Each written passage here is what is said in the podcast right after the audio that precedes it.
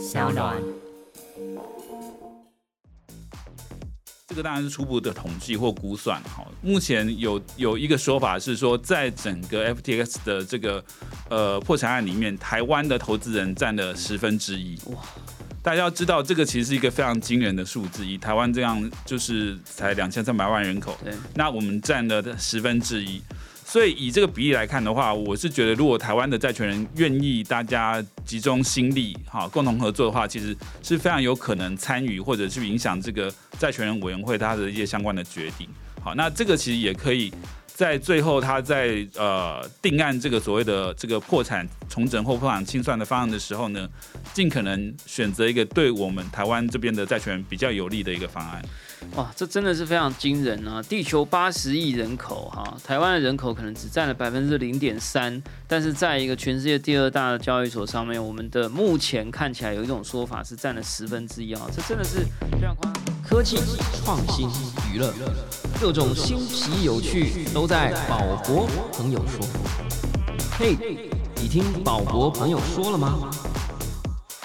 ？Hello，欢迎来到宝博朋友说，我是葛如君宝博士。哇，今天的来宾呢，算是我最喜欢的类型了哈，就是说话很好听又很会说话的律师。但是呢，今天我们谈的内容是我不喜欢的内容哈，就是让非常多人受伤的这个 FTX 交易所的事件。我们今天是一个紧急追加集，希望大家可以用更多的角度来看待这次事件，以及之后我们有所学习或者需要多了解的地方。二零二二年的十一月十一号，哈，当大家都在非常疯狂的过双十一的时候，哈，全球第二大的虚拟货币的交易所，哈，这个 FTX 正式申请破产，哈，曾经列入全球百大富豪榜的创办人萨姆班克曼弗里德，哈，Sam Bankman-Fried，啊，这个 SBF 近台币五千亿的身家一系蒸发，哈。不仅 FTX 内部呢，啊，以数百万计的全球用户陷入恐慌，还有旗下转投资超过一百三十家的 FTX 集团的一个各个大的子公司或者是投资转投资的那些公司，其中包括 FTX.com、FTX.US、Alameda Research 等等的产业巨头，面临了迫在眉睫的资金断裂的危机，让全球金融市场都开始关注区块链泡沫的严重性，甚至现在还有很多人说风暴还没有停止，这只是开始而已。究竟我们应该用什么样的角度来了解这次的事件？如果你可能有受害、受伤，宝博士其实也有了哈，但是虽然跟很多的朋友比起来算是比较轻微的，但是我们当然也都非常的伤心，有人可能也非常的愤怒啊。所谓的受灾户到底应该怎么办？我们今天就再开加开了一集这个紧急追加集，那希望从法律的视角来切入这起事件，让我们来多了解我们有什么样的不同的看法，我们可以怎么做，或者我们不要怎么做。让我们欢迎上层法律。事务所的所长蔡坤洲律师以及杨志全律师。好，大家好，我是那个上城法律事务所的所长蔡坤洲蔡律师。杨律师是我干嘛念错你名字？没有没有没有。哎，大大家好，我是杨志全律师，哎，现在在上城法律事务所工作。好，我们非常迅速的来起底律师啊，没有了哈。呃，其实蔡坤洲蔡律师呢，上城法律事务所的所长啊，几个这个身份也都非常的酷哈。中华仲裁协会的金融仲裁人，中国贸中国哦，这真的太专业。中国贸仲委仲裁委员，日本商事仲裁协会的仲裁人。那同时呢，我们大家也会提到哈，其实蔡所长曾经在金融海啸时期呢，担任金管会的法务处的这个职务啊，这个负责协助雷曼兄弟的破产事件的后续了。我们大家都会聊到。那杨律师呢，是上城法律事务所的律师，曾经代表协助公益团体诈骗案、上市金控公司董事会争议，代表。西金案告诉人以及西金案之被告辩护人等等的案件了哈，呃，我们现在录音的时间十一月二十二号哈，想要来先了解一下，呃，FTX 的破产案的进展到底如何啊？这个受灾户现在的状态是怎么样的？因为我们其实老实说了，呃，我们这相当的尴尬哈，因为。其实这个事件发展的速度非常的快，有时候主流媒体根本就跟不上。那我们去看这个 Twitter，我们就只是看到这个刚并购了 Twitter 的这个 Elon Musk 在那边 在那边大跳舞啦哈，然后一下很兴奋说啊，Twitter 火起来啦，一下怎么样？呃上面的讯息很多也非常的混乱哈，很多的阴谋论等等的都出来，我们根本没有办法判定真相，他到底破产的状态到哪里了啊？然后昨天又开始有人在讨论这个呃这个接续的这个执行长 John Ray 啊，什么每小时的薪资高达一千三百万个美金，但大家都没有在讨论这个核心的重点，所以我们想要了解一下这个破产案的进展到底怎么样。我现在跟呃各位听众朋友大概说明一下呃现在的状况哈，因为他从十一月十一号呃申请破产保护之后，其实但事件进展的非常快。那另外像宝博刚才提到的呃，因为主流媒体它其实它没有那个能力能够追上币圈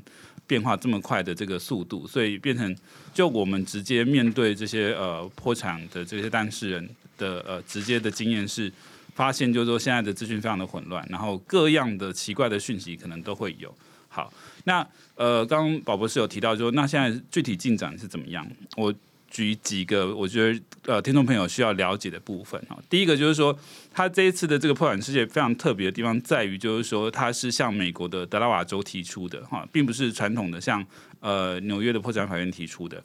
那他在这个呃德拉瓦州提出之后呢，呃，他们这个在巴拿马那边，哈，也有人向这个呃美国的纽约的破产法院提出的一个 Chapter Fifteen 的，就是跟国外的破产案件相关的这个破产协助案。好，所以现在另外一个重要的法律问题是，那这个案子究竟会是由这个德拉瓦州的破产法院，或者是纽约的的破产法院来审理？啊，这个事情可能还需要做一个确定。那另外的话，其实就像那个，就是说他的新任的执行长哈，这个江瑞其实他是一个类似像。呃，清理人的一个角色哈，因为他本来就是雷曼呃兄弟破产案当时处理这个案件的律师，好，主要律师之一。那他的角色其实就帮忙处理这个后面的这个善后事宜。那他除了找这个呃刚提到这个呃财务公司好协助之外呢，他其实他发有一间一个呃长达四十几页的这个法律文件，好，那细数了包括 SBF，还有就是说这个 FTX 它的这个所谓的经营高层。他们可能涉及的种种，包括这个假造财报啊、掏空公司资产啊等等的一些相关的一个一些指控，所以我们可以推测，就是除了破产案之外，后续包括针对 SBF 还有这一些跟 FTX 相关的哈相关人等，可能会有一个大型的呃集体诉讼案出现哈。那但就我们事务所目前为止的话，我们是暂时先。以这个参与破产分配的这个部分，哈，因为这个是最直接可以帮台湾的这些呃投资人、债权人拿回相关赔偿的一个最直接的一个法律动作。那我们先先集中心力做这一块，但是后续其实呃，我相信所有的这个呃，包括这个币圈的朋友，或者是在这一次有受损的投资人，应该都要持续在关注，就是说后续的这个我们叫 class action，好，针对相对相关人等的一些球场的这个法律动作会后续怎么发展？在这个我们往下进入后续的节目之前，我想我们还是要提一下哈。呃，现在因为市场的消息非常的混乱了哈，那也有很多的不能讲不孝人士啦，就是说呃，不见得非常有信用的人呢，可能会创造很多奇怪的群组哈，说呃你要把这个 FTX 的账号资料交给他，或者是呃你要来我们这里加入这个群组啊，不管是怎么样哦，百分之百帮你索回。很多人会在这个时候建立欣喜了哈，甚至会想要来再分一杯羹，或者想要用某种方式呃。让让你暴露出你其实是数位世界拥有数位资产的人，甚至还要再来想办法拿走你仅存的啊，不管是实体资产或者数位资产，大家一定要非常非常的小心。这是第一件事情。第二件事情呢是，无论如何，我的理解啊，当然待会律师可以分分享，就是说无论如何，我的理解是，如果有机会能够拿回来。一些什么的话，这个时间可能也会是非常漫长的。我们应该也都会鼓励所有有受伤的人，某种程度先。虽然要关注，但是你可能要先假设：第一，有可能你拿不回来；第二，就算拿回来，时间也会非常的长。希望不要让这件事情影响到你的工作，影响到你的生活。其实这些事情在历史上发生过非常多次，不管是比特币在二零一三年的事件 Mount Gox 啊，这个非常大的百分之八十的交易量的交易所倒闭，或者是我们刚刚提到的雷曼兄弟等等，其实。只要是金融世界里有关的东西，都有可能遇到这个所谓的黑天鹅啦、灰犀牛啦这些非常极端的事件。呃，所以我觉得是 move on 哈，希望大家就是先知道这件事情。但是我觉得我的听众朋友，当然还是有很多人真的是很受伤了哈。所以大家心里只有一个最重要的疑问：我们的资金还拿得回来吗？呃，能不能呃，两位律师可以从看什么样的观点来？假设我有朋友问我，我我在里面百万、千万的损失，我们的钱拿得回来吗？呃，基本上钱是有可能拿得回来的，但是。基本上就是不可能全额啦。那拿回来多少比例，这个但倒不一定，因为 FTX 这个呃虚拟通货交易所的破产案，事实上算是嗯可能是头一遭吧，正在美国申请破产的，所以我们没有相对应的过往前案可以参考。那这个三层、五层这种东西都是各说各话啦，但当然也是参考过去一些案例，只是说不同产业你本来在做清算后的那样的所剩的资产有多少，事实上是不一定的。那再来是。确实拿回来的时候，就算拿得回来好了，可能也要花一些时间，因为除了光是 FTX 在全全球就可能有好几十万、好几百万的使用者，那那些人如果全部的人都想要参与分配的话，事实上这样逐一清点，真的就是很很花费时间、心力还有成本呐。那还有就是美国的这个破产法第十一章的这样呃相关的呃债权申请承报债权啊，那后续。成立一些专责机构在进行这些分配啊，然后这些中间的运筹帷幄什么的，都需要花很多时间。所以基本上，我们当然是希望说，呃，各个债权人、各个使用者所所投进去的钱，可以拿多少拿拿得回来一些，但是并不是说什么一年就可以拿得回来，这可能还要是花上三到五年之类的时间啦。所以基本上，确实结论上来讲是有可能拿得回来，但是比例可能不高，那也要花很多时间。所以就像刚刚。葛博提到，就是说啊，虽然有一些亏损，那可是日子还是要过了。所以这个部分，我们是会认为说，如果真的想要去参与分配的话，那是交给专业人来处理。那自己就把这块事情先放一边，那等到专业的人进行协助的时候，那再慢慢偶尔追踪一下进度就可以了。我这边补充一下，就是刚其实就像宝博呃介绍的时候特别提到，就是说我在金融海啸时期啊，二零零八到二零一零的时候，在金管会的法律事务处。呃，其实就专责在负责雷曼兄弟破产案在台湾的一些情况。那我们当时的经验，他其实是花了大概三到五年的时间，然后最后呢，其实这个投资有拿回将近三成左右的这个赔付哈。那只是就是说，刚呃，其实就像呃杨律师提到的哈，因为就一个大型的虚拟货币交易所的破产案，其实。对于呃整个法律圈或者对于整个金融圈来说，其实都是第一次遇到，第一次遭遇到。那我们先前他们先前处理的其实比较是传统的，比如说传统的金融机构的破产案。那其实他们呃最大的一个挑战就是在于，就是说它的这个资产估价的部分。好，今天假设如果呃 FTX 它全部的资产或绝大多数资产其实都是虚拟货币的话，那它在最后今天假设我们走到所谓的破产清算的话。它能够就是说呃变现哈，可以换到多少的这个呃金额来赔付给这些投资人？这件事情是我们比较难去做预估的哈。那这就是呃，但是我们其实如果呃参考就是比较传统的金融机构的破产案例的话，其实我们呃比较乐观一点的想法，可能到三到五年的时间，那可能可能可以拿到比如三成左右的回来哈。但就就像我们刚刚提到，这个因为没有潜力。所以呃，这个部分的话，我相信应该就以律师的角度啦，哈，就是我们不可能保证就最后结果会怎么样。但是我比较想要鼓励，就是说，就是说，在这个事件受伤的人，不要觉得就是说啊，这个绝对拿不回来或完全没有希望。其实只要你愿意参与这个程序，然后愿意坚持下去的话，还是有可能可以拿回部分的赔偿。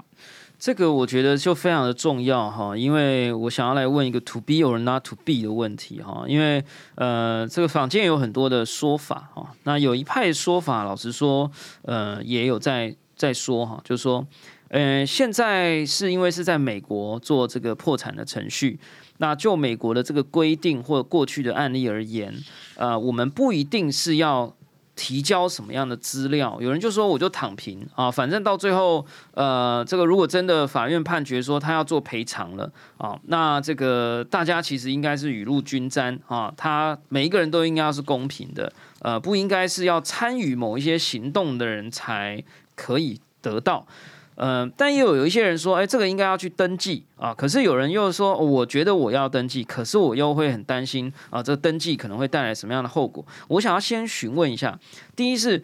从蔡律师您的角度或杨律师您的角度，就是说，假设我现在有一点有损伤，好，呃，我如果是十万台币，再来可能有一百万台币，可能有一千万台币。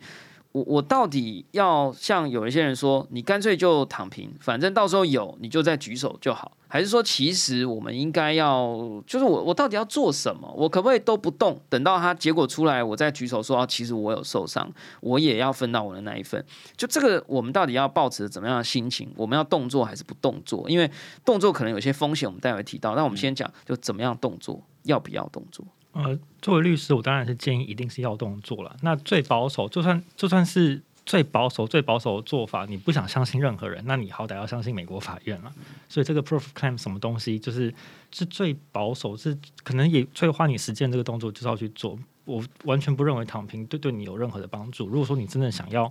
呃，你因为投资这个 FTX 那有实力的话，你想把钱拿回来，那就是建议你要去做。动作，但做这个动作除了花了我的时间，我们很可能会花了精神，或者很可能要花钱嘛。就是我们做这个动作，我们要付出的是什么样的代价？会不会有一些人，甚至有一些呃，做这种这种这种恐吓性的这种呃谈话法，他会说啊，你如果去动作的话，你就是暴露了你是一个受害者啊，你的资讯有可能会在这个法院上面被公开。这有一些迷失，是不是也可以让我们理解一下？我们要花的成本、时间或者金钱，或者是我们可能会隐性的。或显性的承担的某一些额外的风险是什么？是不是也可以让我们了解一下？我这边我先补充一下哈，因为顺便也透过这个机会跟大家厘清一件事情哈。呃，目前有一些呃，就是说其实是呃说法是说，哎，这个美国的诉讼其实你不需要主动去做登记，就是他到时候法院判下来的话，其实应该所有的投资人应该都会呃获得赔偿哈。事实上，这其实是有点混淆的，就是参与破产程序跟所谓的 class action 哈。那其实就美国的这个 class action 哈，如果说大家曾经有在这个在美国待过的这个经验哈，就是说特定的期间哈，你居住在特定地区，然后呢，或者是你某是某个呃商品或服务的消费者或或者这个呃曾经买过他们的服务的话，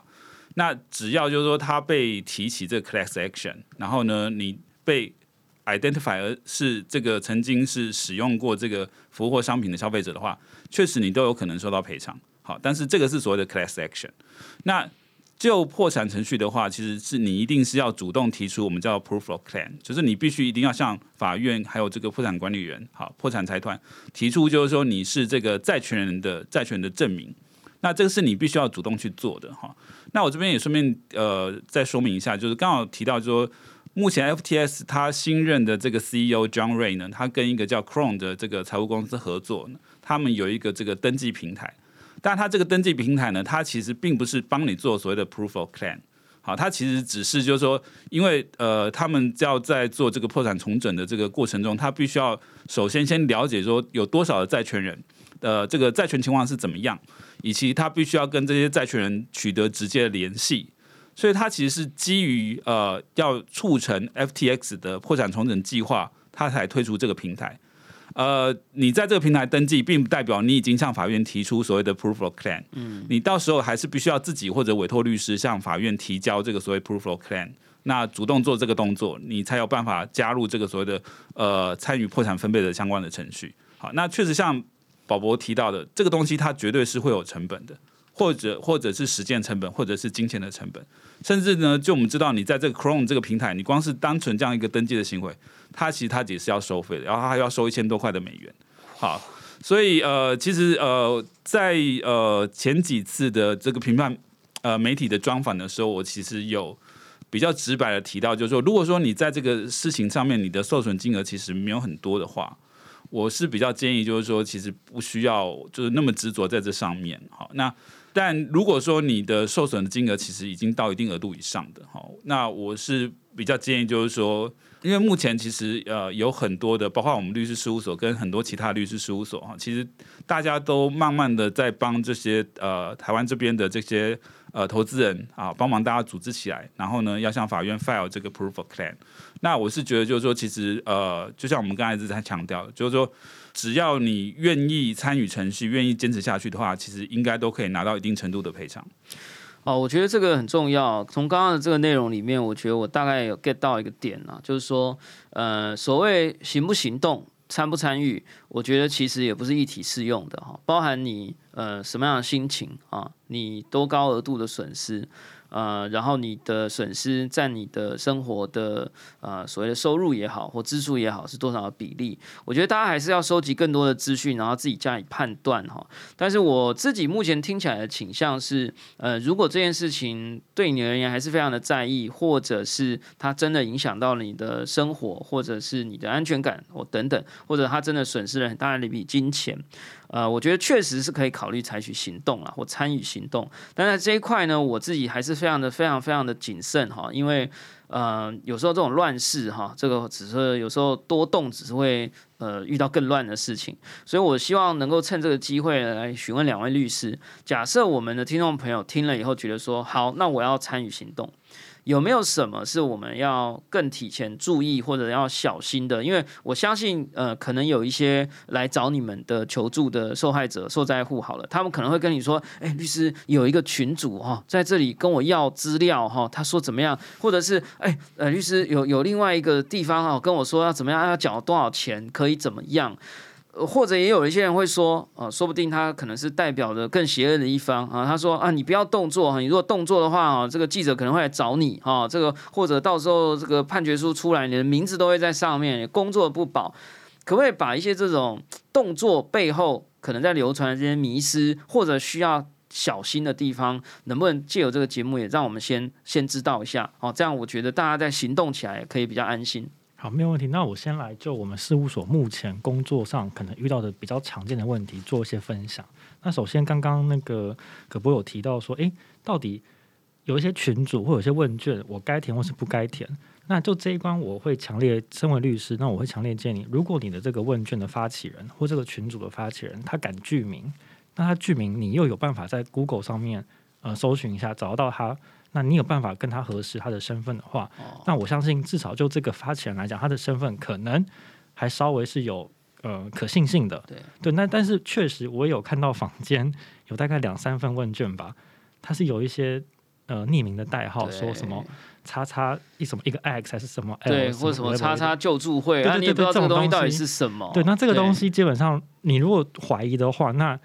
但是你又。忍不住求求助无门的话了，那你可能还是要先看一下到底跟你要求哪些资料哦。对啊，做好这个核实啦。对，我们也没有办法在节目上告诉你说哪一份问卷是真的，哪一个群主是真的或假的。对，但我觉得就大家还是要做好核实的动作。虽然你现在很很急或很紧张，但是有时候我们还是要持续的做好自我保护啦。对，没有错。那以我们事务所自己所建立的这个问卷，还有我们前成立的群组来讲，我们在问卷的。第一行就有一个事务所声明，嗯，那事务所的名称，还有包括蔡律师跟呃主持律师的名称，事实上全部都有列明进去。所以，呃，问卷的填写人在填问卷的第一个关卡就会看到我们事务所自己说明的内容，还有这个问卷后续使用的情形。对，那我们在呃建立群组之后，我只要我们参与这个案件的律师，全部都是具名的。就是即使是我们在 Line Open Chat，它是可以匿名的。那我们也是有把我们的显示名称全部都改成律师的姓名。就我我们不怕大家来检验我们，对于我们提供的是专业的服务。这太重要了。我觉得我们这一次受到损伤，其实也是所谓的不透明所造成的哈。呃，虽然老实说，我就从情感的角度来看啊，我现在谁也不相信啊，我也不相信张瑞所发出来的这些啊，什么谁跟谁用一个 Messenger Chat 就可以借十亿美金啦。老实说，我就是一个高度怀疑论者啊，所以尤其在乱世的情况之下，我也是非常的谨慎，我也不会特别容易的去相信任何一方。现在 CZ 赵长鹏怎么说，我也是会怀疑的啊。蔡总统现在怎么说，我可能也是会怀疑的啊。拜登怎么说，我也是怀疑的。但是我觉得大家也只能尽可能的谨慎做好功课，自己去做好最好的判断，但是也不要太急，因为有时候太急，我们可能会不小心做了太多的事情，可能会呃发生更多的危险。蔡律师有没有什么要提醒我们，或者说有人说啊，这个东西会被公开啊等等，这个部分可不可以跟我们分享？好，嗯，我首先我先先 echo 刚刚宝博士提到的哈，其实因为就我们知道，就是说一般前期的这个所谓的债权登记的这个阶段，其实它会是持续好几个月，甚至到一年的期间，所以确实不需要那么的急，那么的急于时。那当然，因为我们就是反正币圈的人就是币圈一天人间十年嘛，所以大家。呃，性格上面都会比较急促一点，但是我会觉得说这件事情，因为它已经进入传统司法的领域了，好，所以我们其实就照传统司法的步骤来走就可以了。好，那像我们事务所，虽然我们是最早开始就是说接受这个债权人登记的哦，但是我们其实也常常劝就是说当事人哈，其实不需要那么急，因为就像刚刚一直在强调，这个事情其实走到完可能要三年五年的时间。好，那你一刚开始你就把气力都用尽了，那你怎么能够？继续坚持这么久的一段时间呢？好，然后呢，呃，刚刚宝博士有提到一个非常重要的问题，就是这个程序它会不会去揭露到这个所谓的当事人的个资？好，那我们初步的理解是应该是不会的。哈，怎么说呢？因为呃，就整个程序而言，它一般来说它需要揭露大概呃前二十名重要的呃投资人的这个债权人的身份。好，那这一般来说都是所谓的机构机构投资人。好，并不会涉及所谓一般所谓的个人投资人。哈，那再的话就是说，就呃，FTX 他们目前初步 file 的这个文件有提到，就说他们估计所有的债权人的名单会有一百万人以上。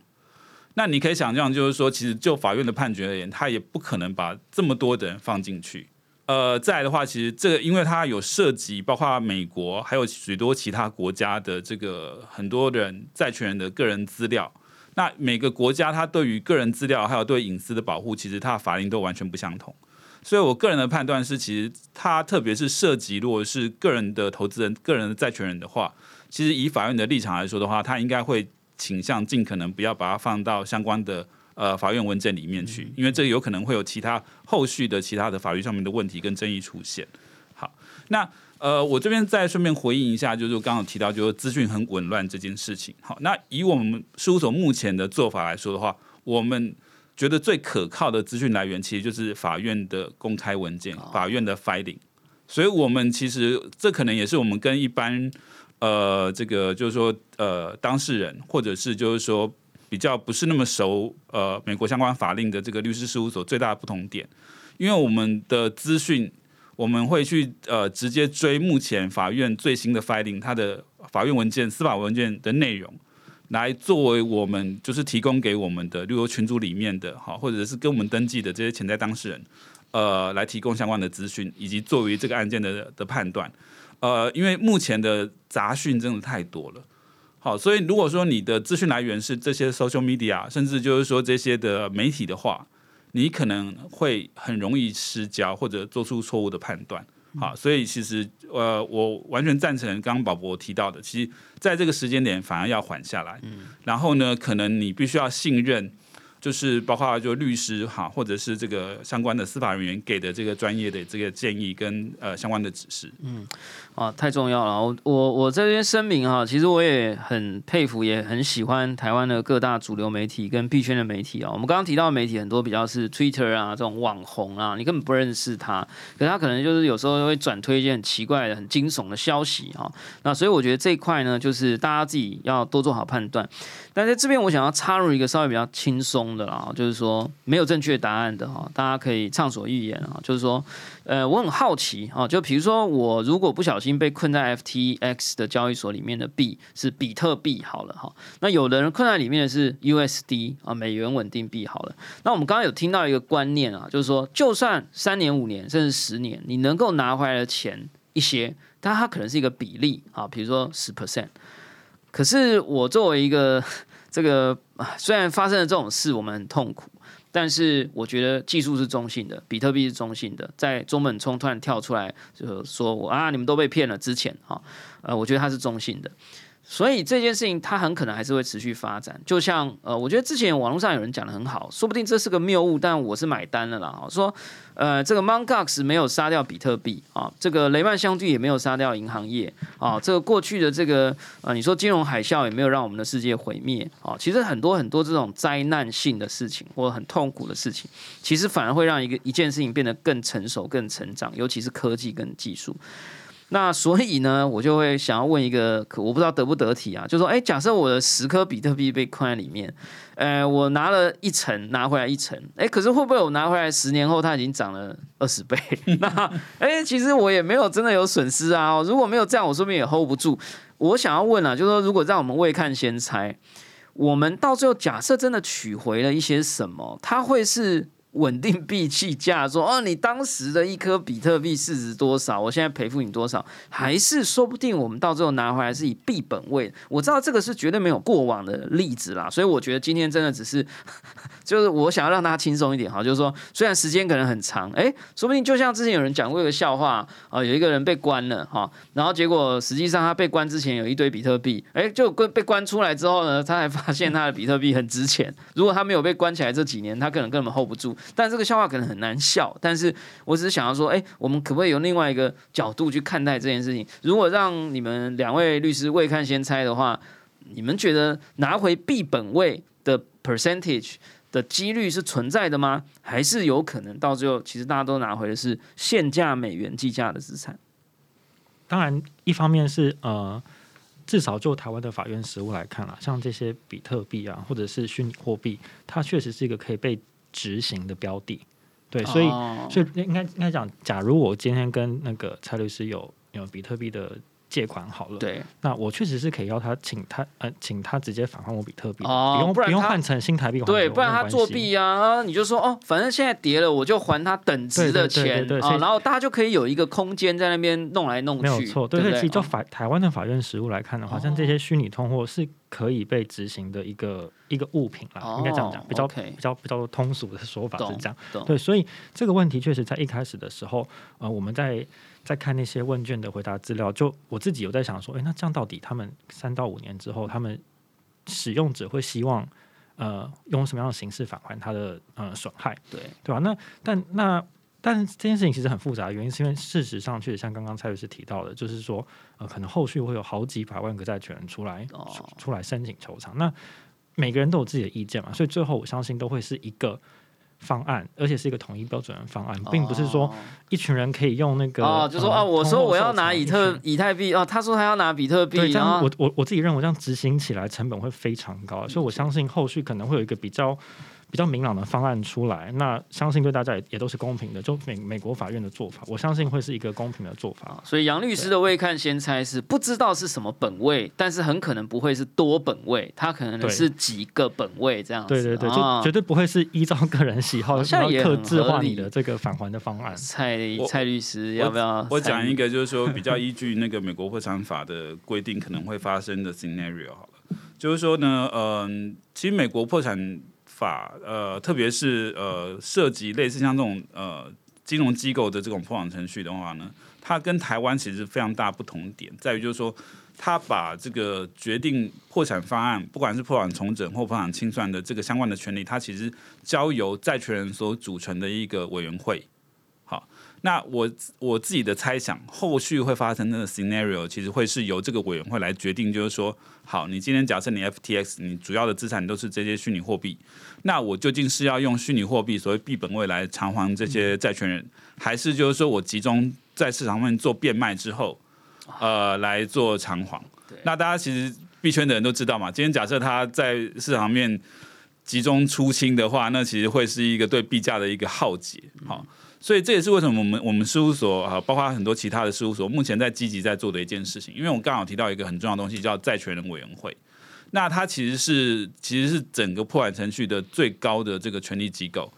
呃，如果说有机会可以去参与，甚至或者是影响这个委员会的决定的话，其实就可以尽可能让这个最后的这个破产方案对自己更加有利。好，那我们现在其实在做的，因为呃，目前。这个当然是初步的统计或估算了哈。目前有有一个说法是说，在整个 FTX 的这个呃破产案里面，台湾的投资人占了十分之一。哇！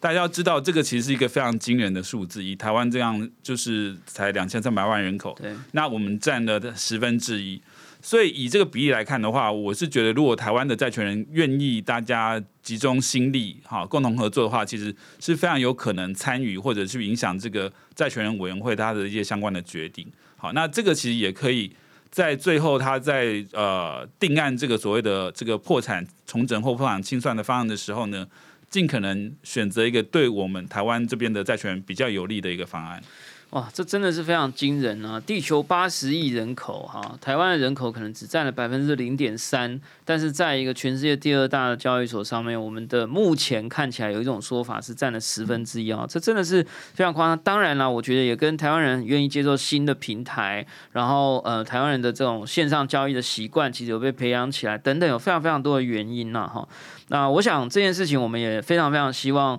呃，有各个单位啦，哈啊，不管是呃律师事务所也好啦，或者是从各个角度来讲，嗯，都希望能够让台湾的用户在这上面受到损失。呃，可以尽可能的呃得到一个好的结果了哈。当然，我希望相信呢，我们还是要不断的强调，就是希望不要大家的生活不要受影响。呃，虽然有可能真的是非常非常的痛，但是我觉得生活在往前进。我自己其实人生中也也经历过这种非常巨大的损失或者非常痛苦的过程。但有时候回头过去几年过去，回头一看，其实，哎，其实真的是会过去哈。那当然，我这样讲是真的。有时候正在那个状态的人，可能还是没有办法就有有什么感觉啊。但我觉得我还是有责任哈，希希望跟大家分享，我也曾经有过啊，就是啊，真的非常非常痛苦的过程。但是也我也相信，呃，大家都是会过去的，而且未来都还是会变得更好。希望大家有这样的一个信任啊，跟这个信信仰啦，你也可以把它说成信仰啦。那刚刚其实蔡所长有提到金融海啸的时期呢，其实有过这样的经验哈。虽然我觉得。案例听起来大家会觉得相似，哈，都造成了很大的风波。但是我觉得它其实还是不一样的 case。但是是不是也可以跟我们聊一下当时的情况，或者是有没有什么可以参考对照的地方？不管是时间长度也好啦，参与的人次也好啦，全球化的程度啦等等，有没有什么？因为这是一个非常非常难得的。呃，这个这个经验嘛，哈，或者是这个这个状况的一个重叠或相似性也好，可不可以给我们简要的分享一下？OK，好，嗯，可能对于比较年轻的这个听众朋友来说的话，可能比较难想象，就是二零零八年发生的金融海啸，还有雷曼兄弟破产案它的一些情形哈。那我这边提几个数字，就是让大家有一点感觉哈。那在当时雷曼兄弟的这个破产案件的时候。它在全球的债务的金额是高达美金一兆元，那它当它本身的资产是呃六千亿美元。那台湾的受损情况呢？台湾当时呢，其实包括机构投资人跟这个所谓的小散户，其实都受到很严重的这个冲击。那那时候的我们在金管会拿到的统计数字是，台湾的散户投资人受损的有五万多人。哇！然后呢？整体的呃，包括小散户跟机构投资人，我们受损的金额是超过呃五百亿台币。哇，对，所以其实是一个相当惊人而且相当可观的一个数字。那呃，另外一个，其实大家为什么常常把这两件事情呃两个破产案拿来相提并论？其实就像宝博刚刚提到的，第一个就是说，其实 FTX 好，它作为一个虚拟货币的交易所，它的这个债权人跟它涉及的业务，它是一个全球性的。好，可能全球呃将近两百个国家，它可能在几十个国家都有它的这个债权人存在。好，大家可以想象，在这个我们台湾这样子的一个一个太平洋上面的小岛，竟然有可能超过十万个人是它的使用者，跟他现在的债权人。好，所以它是一个全球性的。另外一个呃相似的，而且是这个事情比较呃大家比较担心的，在于它的连锁反应的问题。那当年雷曼兄弟的破产案件，其实呃直接跟间接的导致很多其他的金融机构也也也发生这个财务危机，甚至呃后续的这个破产。那 FTX 它的一个非常呃棘手的问题在于，就是说第一个，因为很多的这个呃机构投资人哈，特别是币圈的机构，它的这个资金都放在 FTX 交易所里面哈，它可能是在里面交易或者是在里面这个做这个存款。好，那。再的话，就是说，因为 FTX 它的倒闭导致呃整体呃投资人对于这个币圈、对于加密货币它的这个信心崩盘。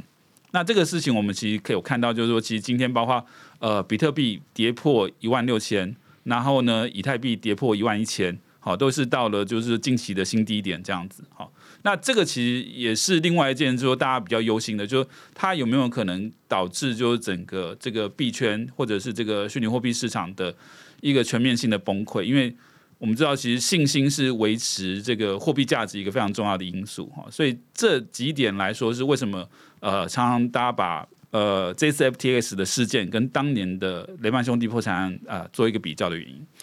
哦，其实我觉得后面讲到这件事情很重要啦，也是我们接下来要谈的哈。虽然我们这个时间非常有限啊，但是还是想要追谈一下，就是因为我们不是所有的听众都是受灾户或受伤的，有一些人根本可能刚好哦没有用到 FTX，但是他可能在其他地方冷钱包或者其他交易所，其实他也是有这个数位资产，他当然也会非常关心这个市场可能会怎么样的受到冲击哈。呃，我觉得至于刚刚讲说啊，这个虚拟货币的的的这个未来是不是就消失了？我到目前还是一个呃是非理性乐观的人啦哈。那我觉得我一直都在讲说，虚拟货币或加密货币的这些数位资产，它的意义它其实有分成外部价值跟内在的价值。那外在价值其实是这些大家的信仰啊跟信赖。那什么是内在价值呢？就是它有没有真的有应用，已经被采用了？它这样的技术是不是已经流通渗透到各个不同的交易市场里头，而不是只有我们看见的这些数位货币的交易市场？我个人对于它的内在价值的建立，我认为已经有了啦。哈，那你说要拔除它这个价值，是不是这一次的损失三十亿美金、八十亿美金，是不是就可以把这样的东西完全干掉？它就没有意义、没有价值？我认为，还很难说了哈。但是我觉得我还是很关注一个跟法律有关的事情哈，这个我觉得可能嗯两位可能也会比较比较感觉，那我是完全没有知识的哈，我自己现在是有一个担忧哈，我现在有个担忧，但是一样是没有答案的，所以两位畅所欲言哈，就是说有一个说法是因为这次的骇客号称是骇客的人，确实在他申请破产保护 Chapter Eleven 之后，里面有大笔的资金被挪出去了哈，这到底是？呃，这个内道还是外道，还是骇客，还是 whatever 工程师，我没有人知道。但是确实是在他生产破产申请破产保护之后，里面有一大笔钱出去了，而且在这几天被卖掉了，而且是在很多的交易所里面分开去卖掉的。有一个很恐慌的说法，老师我听了也觉得很恐惧啊，说破产申请破产保护了以后的东西是要被保护的，可是这个东西被拿走了，而且还被变卖了。所以有人说，最糟糕的情况是，美国政府或政府内部的一些保守分子或者保守的一派，可能会趁机跳起来讲说：“哎，你这些帮忙骇客把这些偷走的资产卖掉的这些交易所啊，不管是 B 叉也好啦，啊 C 叉也好啦，这些有卖的，你们通通都要。”给我过来开会喝咖啡啊！我们要看你们的账啊！你这个怎么样怎么样？好，这是这是一个啊，就是说会不会被骇客害到这些本来活下来的交易所呃被殃及哈？甚至有可能殃及了以后，本来这些交易所最大的危机是挤兑，结果变成了是呃这种所谓因为这个资产。所以应该要被保护的资产到其他地方被卖掉了。我我没有，我只是我没有。他说你什么没有？你要负责啊！你应该要 tracking 他，你应该要拉黑他的骇客的地址。你怎么让他来卖币？你是不是配合他，导致这种所谓的不只是加强监管，而是甚至要来管控他，甚至是要呃停止交易或者 whatever。这是第一个，就是说其他交易所会不会面临到这些所谓的政策性的，而且是强政策性的风险？第二个是这个，第二个我最担心的哈，就是说，因为骇客现在是把它弄出来变成以太币来卖，所以他会不会说，哎，骇客还没卖完，所以你这个以太币，你是不是应该要把这个以太币的这个骇客资产要冻结起来？哇，这就是动摇加密货币的国本哈。虽然加密货币没有国，但是所以，但但这很可能又会啊，就说我不冻结。这就跟当年 Apple 这个 CIA 说，你要破解我的这个恐怖分子的手机，你不破解我就怎么样？有时候面临到这种这种跟犯罪、跟诈欺、跟这种公司倒闭破产、资产的保护跟消费者的保护上面，会有很多的 conflict，甚至有可能会造成他如果不配合，美国政府就说你不配合，我就说你以太币是证券啊等等，就说。我们现在看见我自己啊，哈的恐惧的危机在这两点，有没有什么呃这个法律方面的见地或者说明，可以让我们多增加一点知识来判断这两个情况？呃，我先回应第一点，好，就是刚刚提到呃，宝博提到就是说关于这个政策性的风险，那我自己的解读倒不会用风险这两个字来形容，我可能会选择是监管这两个字。那就监管的要求来讲，以台湾的状况，事实上是这样，就是说台湾的交易所啊，确实呃也也是有金管会的呃一些政策上的要求，所以你必须要履行呃相当的义务。那目前来讲，最主要的问题其实是在于这个呃洗钱方式的声明，还有洗钱方式的申报。那这个洗钱方式事实上。有点类似刚刚宝宝提到，就是说，哎，你是不是帮那个对协助呃不法分子把这个呃钱挪出去、啊？对你没有阻止他，就是协助他。对对对对对那那那基本上，但是在台以台湾的状况讲，事实上，因为台湾的这些虚拟通货交易所，理论上啊都是要 都要去做这样的这个反洗钱防治的政策，那你也要发一个声明。那我这边这个资料可以给你们参考，这是金管会自己的声明，就是说在到今年九月九月为止啊，事实上台湾的资讯是很透明的，嗯，金管会已经列了大概好几十个这样的交交易所的这个公司名称，那有提到说他们是有完成洗钱防治法的一些声明，还有一些呃申报的平台嗯、呃、平台业者，那所以说不管是平台业者或者是消费呃使用者来讲，如果说你有这样的疑虑的话，第一个是。呃，我会建议使用者当然是选择合规的这个交易所去去使用。那再来是平台平台状况，因为既然既然平平台愿意去呃去履行这样的呃政策上的这些声明，这些政策上的的嗯管制好了，那我相信它也是一定程度上是还是有利可图的啦。就是在商业上不见得会真的完全影响到它的营运状况，它一定有一个空间在是 OK，你符合呃政策这些反反反洗钱的要求。可是你你在符合这些要求的情况下，你还是可以照常营运，你还是有很大的弹性去制造你的这个呃套利的机会。所以我相信，嗯，应该是不至于到说哦，因为这个骇客一次性的事件，那要就会有政府是什么强呃变成强力监管这件事情。我觉得比较暂时不会发生，呃，没有，应该是不会到那么严重了。OK，对啊，我这边来补充一下啊，就是说，我觉得。发生 FTX 事件的话，各国政府对于这个虚拟货币的相关产业加强监管，这个是绝对可以想象一定会发生的事情。呃，我自己的理解就是说，或我自己的想象会是，就是说，在这个虚拟货币这一块，未来可能会就是很明显的走向两极化。一边是就是说去中心化、去监管的 DeFi，另外一边的话，其实就是会加强监管、加强消费者保护的。呃，对于这个，特别是中心化交易所的这个相关的监理，一定会有。好，那刚呃，就像杨律师提到的，其实像包括台湾跟目前的几个主流国家，其实对于呃这个所谓的中心化交易所都有非常严格的洗钱方式的要求。呃，回到刚刚宝博提到的那个问题，哈，今天假设，例如说，好，不管是 B 什么或者 C 什么，哈。呃，如果说它是一个符合相关法令的交易所的话，我们相信它其实在 KYC 上面，它都必须要做到一定程度的呃要求。所以今天假设就是说，这个骇客他透过了许多不同的账号来，就是其实某程度就是利用这些账号来洗钱然后那理论上的话，其实应该呃可以从他的这个 KYC 可以至少追回部分的款项，或者追踪到这个骇客的真实身份。好，那这个其实某程度也是。呃，考验这些交易所，他在 KYC 上面，它是真的有呃认真的去执行这件事情。好，但另外一方面的话，其实特别对于一些呃机构投资人或者是这个专业投资人，他们可能会更倾向就是说使用所谓的 DeFi。但是你使用 DeFi 的话，原则上就是 Do your own risk。嗯，好，那他可能就是说，他既然他不依赖政府的这个监管的保护，他自己在所谓的风险控管上面。好，特别大家如果是一个专业机构的话，他必须要花更多的时间跟精神做好自己的风险控管。对，我觉得非常谢谢两位律师今天来到我们的节目了哈。其实我还是要再重申一次哈，就是第一，我们本来就觉得这个东西还非常的不成熟哈。那呃，这个不管是加密货币或 NFT，我都从来不觉得它是一种投资啊。我觉得它都是算是元宇宙大游戏的一环了哈。我觉得在它成熟之前，我觉得大家都应该要不要真的觉得它是一种 investment 哈，或者是拿来博身家的地方。那第二件事情呢，是我们也觉得在未来的这个市场上面，还是会有非常非常多的波动，那还有很多的这个风险啊，持续的还是会出现。那我们也还是希望大家呢，能够非常非常的小心呐，哈，就是这些呃新的事物持续的在变化当中呢，呃，我们当然还是要持续的学习，但是呃，在参与的时候呢，也还是要非常非常的小。心谨慎。那未来这件事情，我们也不会说它就发生完这次，未来就安全了哈。我觉得也希望大家可以持续的啊关注各种各样的消息，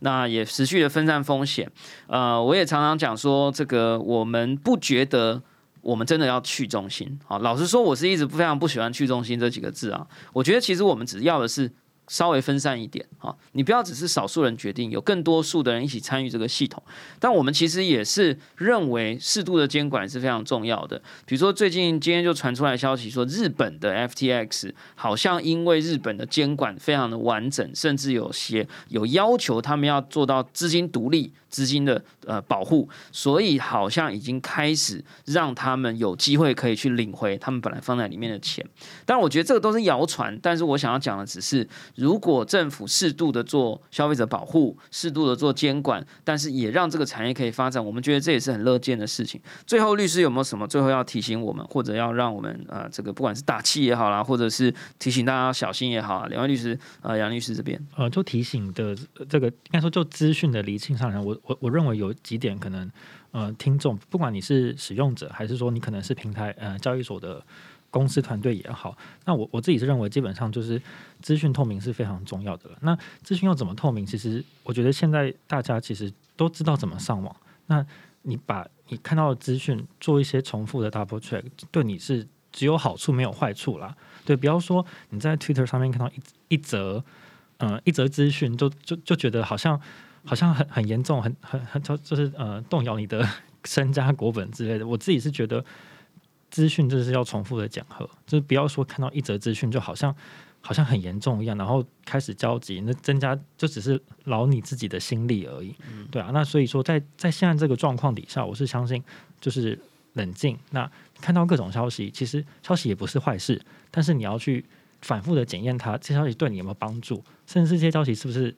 乐色讯息，对，那如果是的话，那你就不用理他。那如果真的对你有帮助，其实事实上你可以再重新思考说，哦，那对我有帮助，那接下来我有我有什么样的行为可以去回应这则消息？所以我认为在现在这个情况底下，不管你是业者好了，或者是使用者也好，看到各种资讯的时候，都不要惊慌，就是重复检验它。那不懂的就去 Google，那真的再不行，那事实上我我就是推荐，那你请找专业人士来协助。嗯，这个我也补充一下，就是说这个未来我是再也不会相信任何一个中心化或去中心化的交易所告诉我说资金是安全的哈。这件事情没有在他没有提出任何证据之前，我是绝对不会轻易相信他的啊，蔡律师。嗯，我觉得如果说要这个呃吸收这个正确的一些相关的币圈知识的话，我觉得最有效方式当然就是收听我们宝博的这个宝博朋友说这样子，持续收听、持续收看这样。没有保护到大家，我还是很难过。对，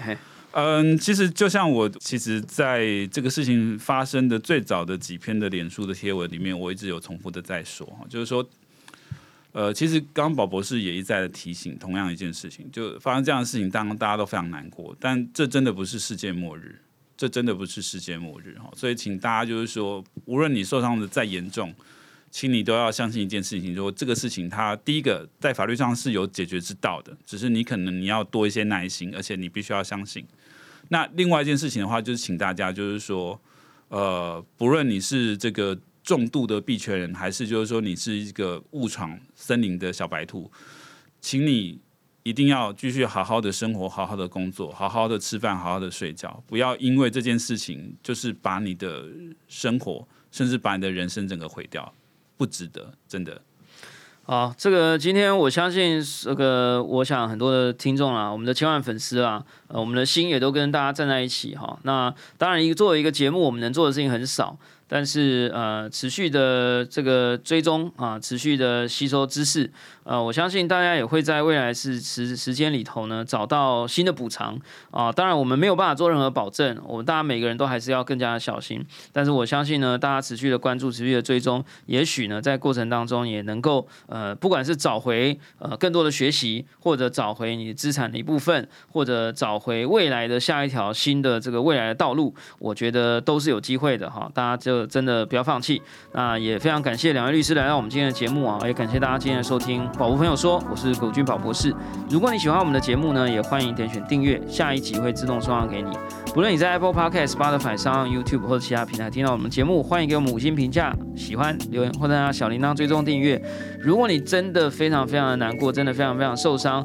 也欢迎用各种形式联络我们。呃，虽然我们也可能没有办法替你做太多的事情，但是如果你想要补充哪方面的知识，让你未未来在这个世界可以生存的更好、更安全、更安心，我们当然也可能尽可能的来协助你。那如果你需要更多的法律的专业的知识，也希望大家可以去寻找到专业的法律人士的协助。希望大家都能够呃这个非常健康啊、非常安心的呃持续前进啊、不要这个丧失了对这个生命跟呃生活还有这个工作的热情跟渴望。也感谢大家今天的收听，我们下次空见喽，拜拜。拜拜。